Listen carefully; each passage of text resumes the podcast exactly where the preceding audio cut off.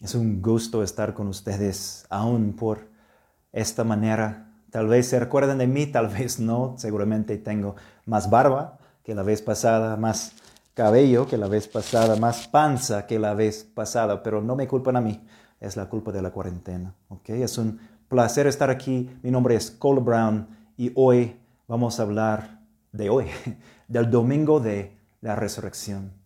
Como cristianos tenemos muchas expectativas, muchas experiencias, muchas emociones, muchos recuerdos asociados con el domingo de la resurrección. Siempre ha sido un día muy especial para nosotros. Pero este año es distinto, ¿no? Este año estamos experimentando el día de una manera que jamás podíamos haber predecido. Confusión, separación de nuestros hermanos, miedo, desesperanza, la falta de lo que estamos acostumbrados a experimentar en ese día.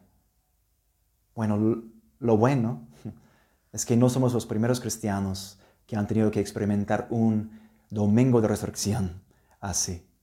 De hecho, los primeros cristianos en el primer domingo de resurrección experimentaron algo muy parecido, de hecho peor. Ellos estaban rodeados por desesperanza, muerte, miedos, ansiedades, todas sus creencias estaban siendo, pues habían sido desafiados. Ellos vivían un domingo de resurrección poco placentero, para empezar. Y hoy ellos y su domingo de resurrección de hace dos mil años van a hablarnos a nosotros y nuestro domingo de resurrección de hoy. Y lo que vamos a ver, vamos a abrir nuestras Biblias a Lucas 24. Lo que vamos a ver de esta historia de Lucas 24 es que este día, el domingo de resurrección, más que cualquier otro día, nos recuerda que no estamos solos. No estamos solos.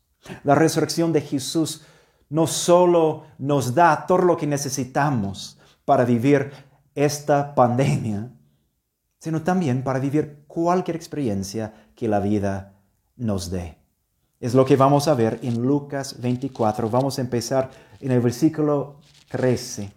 Hablando del primer domingo de resurrección, leemos lo siguiente. Aquel mismo día, dos de ellos se dirigían a un pueblo llamado Emmaús, dos discípulos. A unos 11 kilómetros de Jerusalén, iban conversando sobre todo lo que había acontecido. Sucedió que mientras hablaban y discutían, Jesús mismo se acercó y comenzó a caminar con ellos, pero no lo reconocieron, pues sus ojos estaban velados. ¿Qué vienen discutiendo por el camino? les preguntó. Se detuvieron, cabizbajos, y uno de ellos, llamado Cleofás, le dijo, ¿eres tú el único peregrino de, en Jerusalén que no se ha enterrado de todo lo que ha pasado recientemente? ¿Qué es lo que ha pasado? les preguntó. Lo de Jesús de Nazaret era un profeta poderoso en obras y en palabras delante de Dios y de todo el pueblo. Los jefes de los sacerdotes y nuestros gobernantes lo entregaron para ser condenado a muerte y lo crucificaron. Pero nosotros abrigábamos la esperanza de que era Él quien redimiría a Israel. Es más, ya hace tres días que sucedió todo esto. También algunas mujeres de nuestro grupo nos dejaron asombrados. Esta mañana, muy temprano, fueron al sepulcro, pero no hallaron su cuerpo. Cuando volvieron nos contaron que se les habían aparecido unos ángeles quienes les dijeron que Él está vivo. Algunos de nuestros compañeros fueron después al sepulcro y lo encontraron tal como habían dicho las mujeres, pero a Él no lo vieron. Qué torpes son ustedes, les dijo Jesús, y qué tardos de corazón para creer todo lo que han dicho los, profetas. ¿Acaso no tenía que sufrir a Cristo estas cosas antes de entrar en su gloria? Entonces, comenzando por Moisés y por todos los profetas, les explicó lo que se refería a él en todas las escrituras.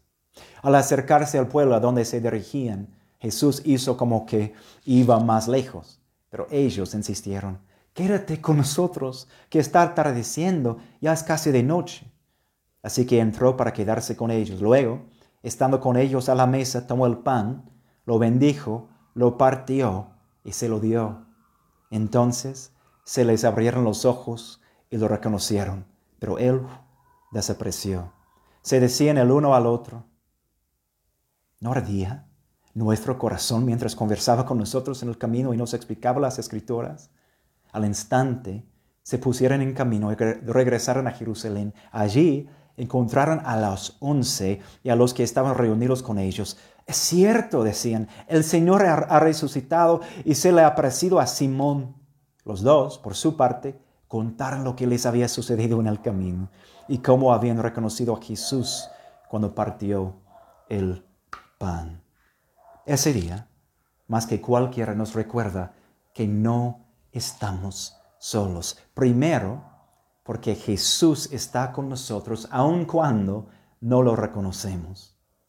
La historia empieza el domingo. Tres días habían pasado desde que el cuerpo sin vida de Jesús fue enterrado. Cleofás y su amigo estaban totalmente desconsolados mientras caminaban hasta Emaús, un pequeño pueblo a tres horas más o menos de la ciudad de Jerusalén, caminando. No tenían planeado salir de Jerusalén. Pensaba que fue la ciudad en la cual Jesús iba a establecer su reino glorioso. Pero ahora era nada más que la ciudad que mató a Jesús y junto con él a todas sus propias creencias y todas sus propias esperanzas. Bueno, no fue difícil encontrar un tema de conversación. Tenían una sola cosa en su mente, los eventos de esa semana. Y mientras caminaban, hablaban de todo lo que había ocurrido las enseñanzas de Jesús, su arresto, su crucificación, su sepelio e incluso la noticia rara de que varias mujeres habían encontrado su sepulcro vacío esta mañana.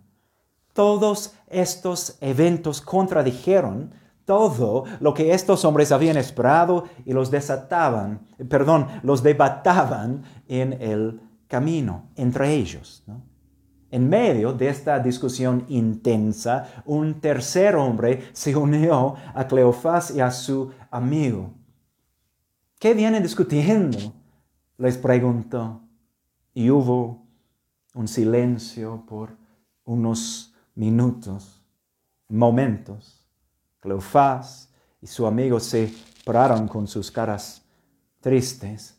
Y finalmente Cleofás le preguntó a ese hombre, ¿eres tú el único peregrino en Jerusalén que no se ha enterrado de todo lo que ha pasado recientemente, el hombre contestó con una pregunta suya. ¿Qué es lo que ha pasado? Supongo que Cleofás y su amigo se quedaron en shock y, y si puedo decirlo, pienso que también con un poco de frustración. ¿Cómo podría ser? Se preguntaban. ¿Cómo podría ser que alguien no supiera de lo que acaba de pasar en Jerusalén? Lo de Jesús de Nazaret, contestaron, y le explicaron todo lo que había pasado hasta entonces. De lo que Cleofás y su amigo no se darán cuenta es que el mismo Jesús de quien estaban hablando fue el hombre que les estaba acompañando en el camino.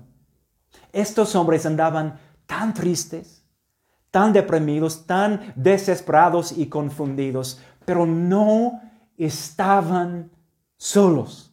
Jesús estaba en el mismo camino con ellos. Jesús estaba con ellos en su tristeza, con ellos en su depresión, con ellos en su desesperación, con ellos en su confusión. No les dejó solos en el peor día de su vida. Y no iba a dejarlos solos nunca, porque Jesús ahora vivía para siempre. Debido a la resurrección de Jesús tuyo, tenemos la misma certeza. Jesús vive. Y Jesús está y Jesús siempre va a estar con nosotros. Por supuesto, a veces ni siquiera nos damos cuenta de que está con nosotros, pero está. Y el que no reconozcamos no significa para nada que Él no está. Significa que tú y yo no sabemos interpretar lo que vemos, tal como pasó con Cleofás y su amigo. Hermanos, hermanas, Jesús no resucitó para abandonar a su pueblo en su sufrimiento.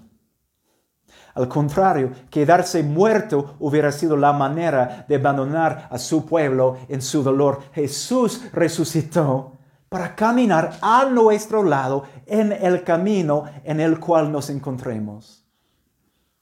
Esta semana, esta semana, este mismo Jesús que acompañaba a Cleofás y a su amigo en su camino más difícil, te está acompañando a ti y siempre te estará acompañando.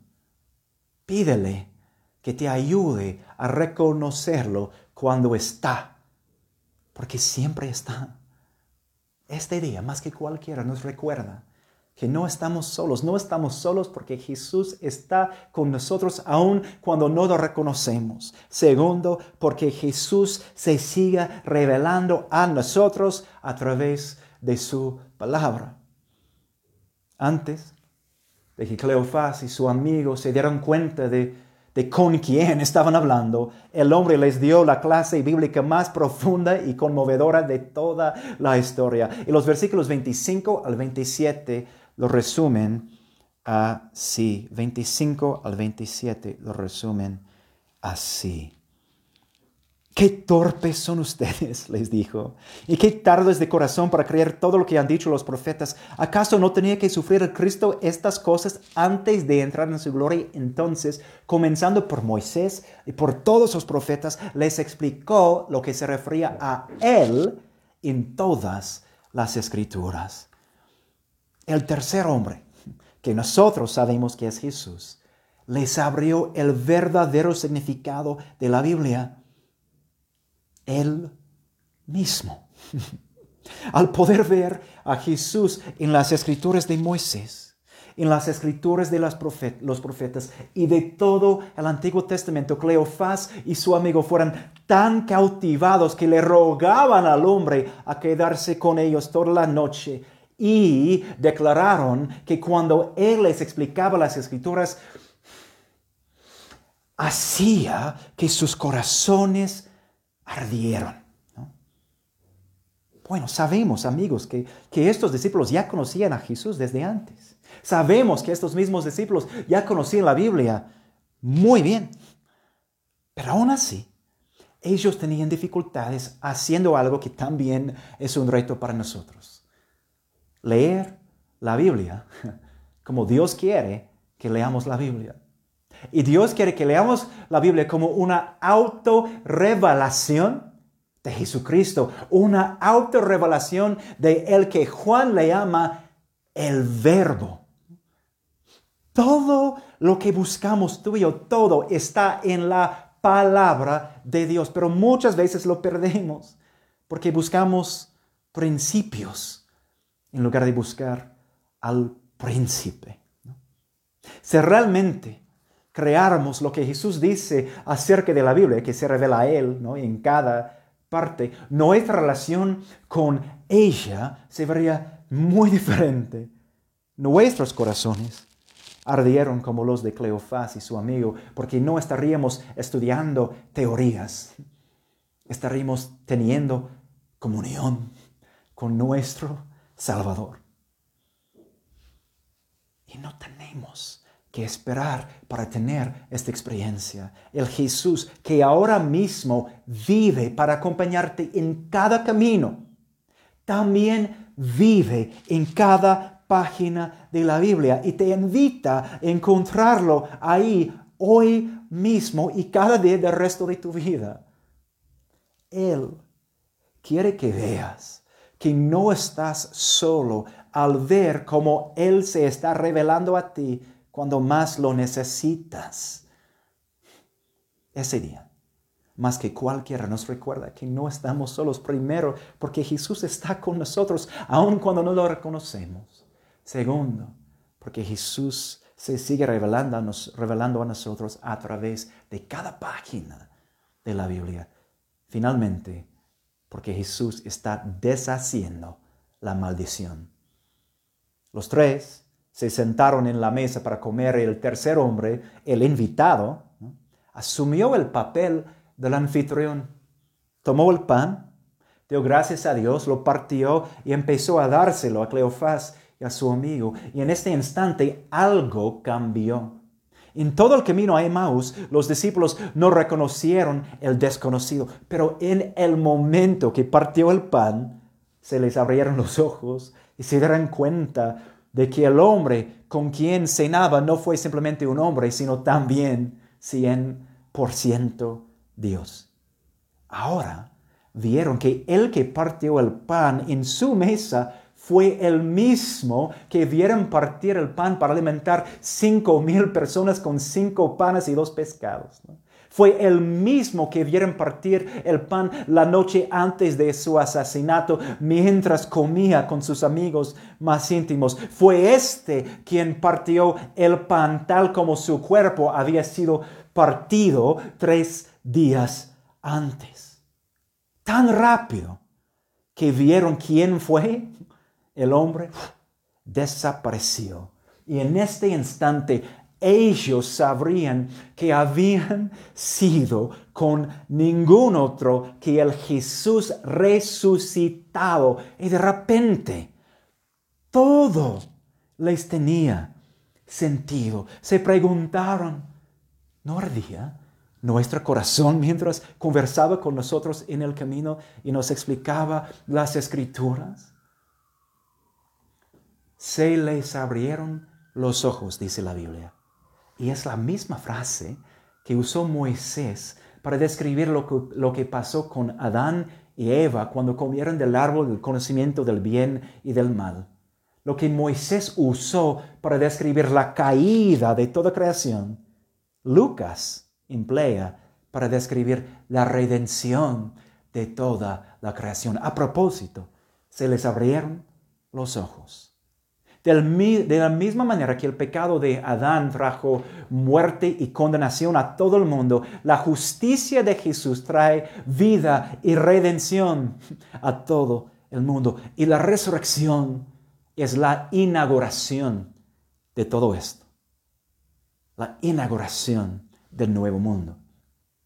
Cleofás y su amigo estaban deprimidos, confundidos y sin esperanza, hasta que Jesús resucitado de entre los muertos, abrió sus ojos. Y la resurrección de Jesús hace lo mismo para nosotros. Nos abre los ojos para poder ver el mundo como realmente es el mundo. Y el mundo como realmente es, es un mundo lleno de esperanza, porque es un mundo en el cual la muerte no tendrá la última palabra, porque Jesús la venció una vez y para siempre. Es un mundo donde el gozo surge en medio del dolor, un mundo donde la luz brilla en medio de la oscuridad, porque es un mundo lleno de la presencia del Jesús resucitado y vivo, porque es un mundo lleno de, de Él y su certeza en lugar de la incertidumbre.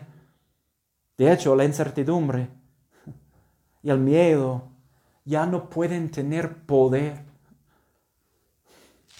porque sin importar lo que nos pase a nosotros, podemos estar ciertos que el Jesús resucitado lo gobierna.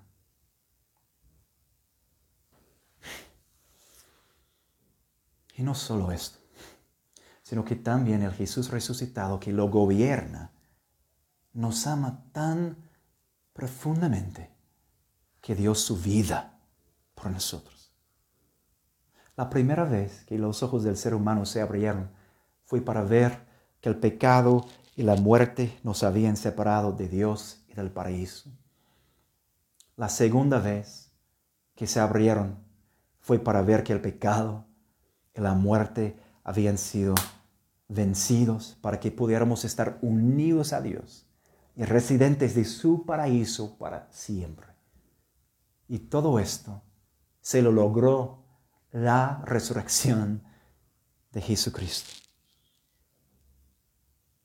Cuando pasas por un tiempo de sufrimiento o incertidumbre, siempre es horrible.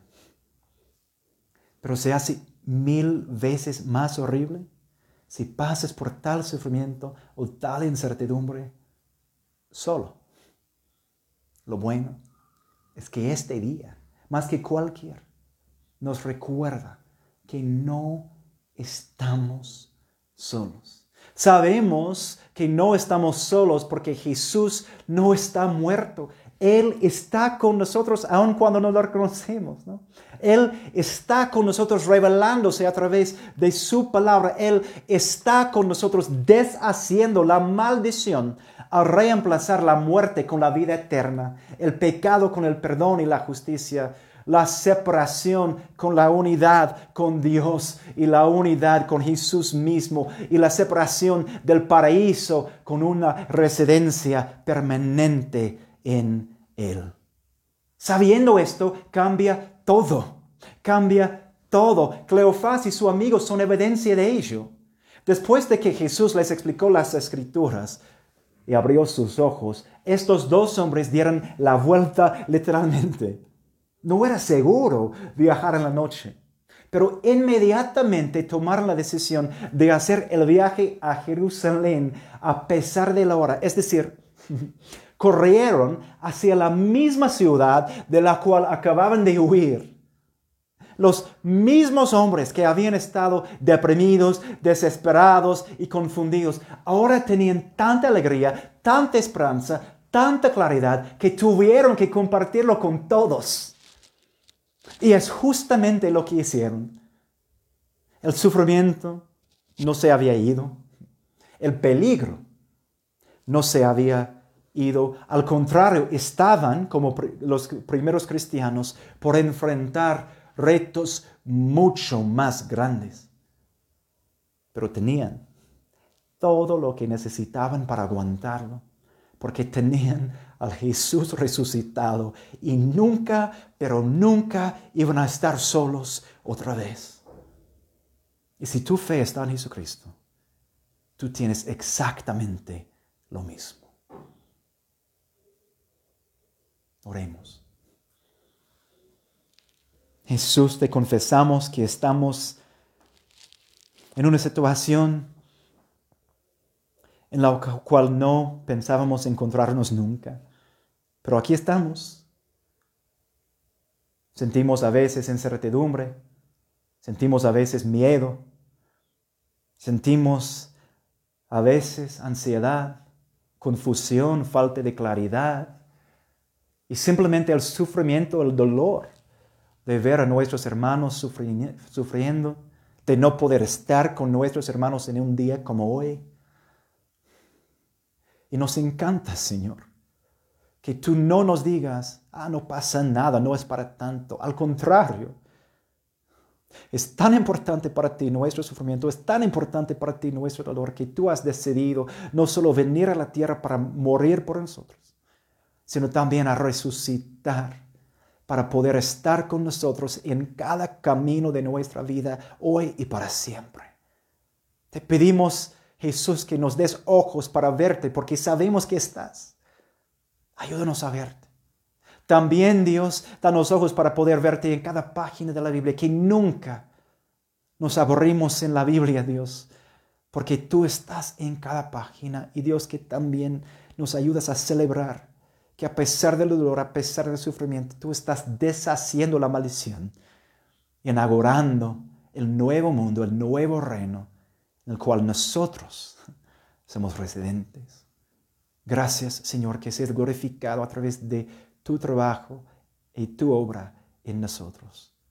Amén.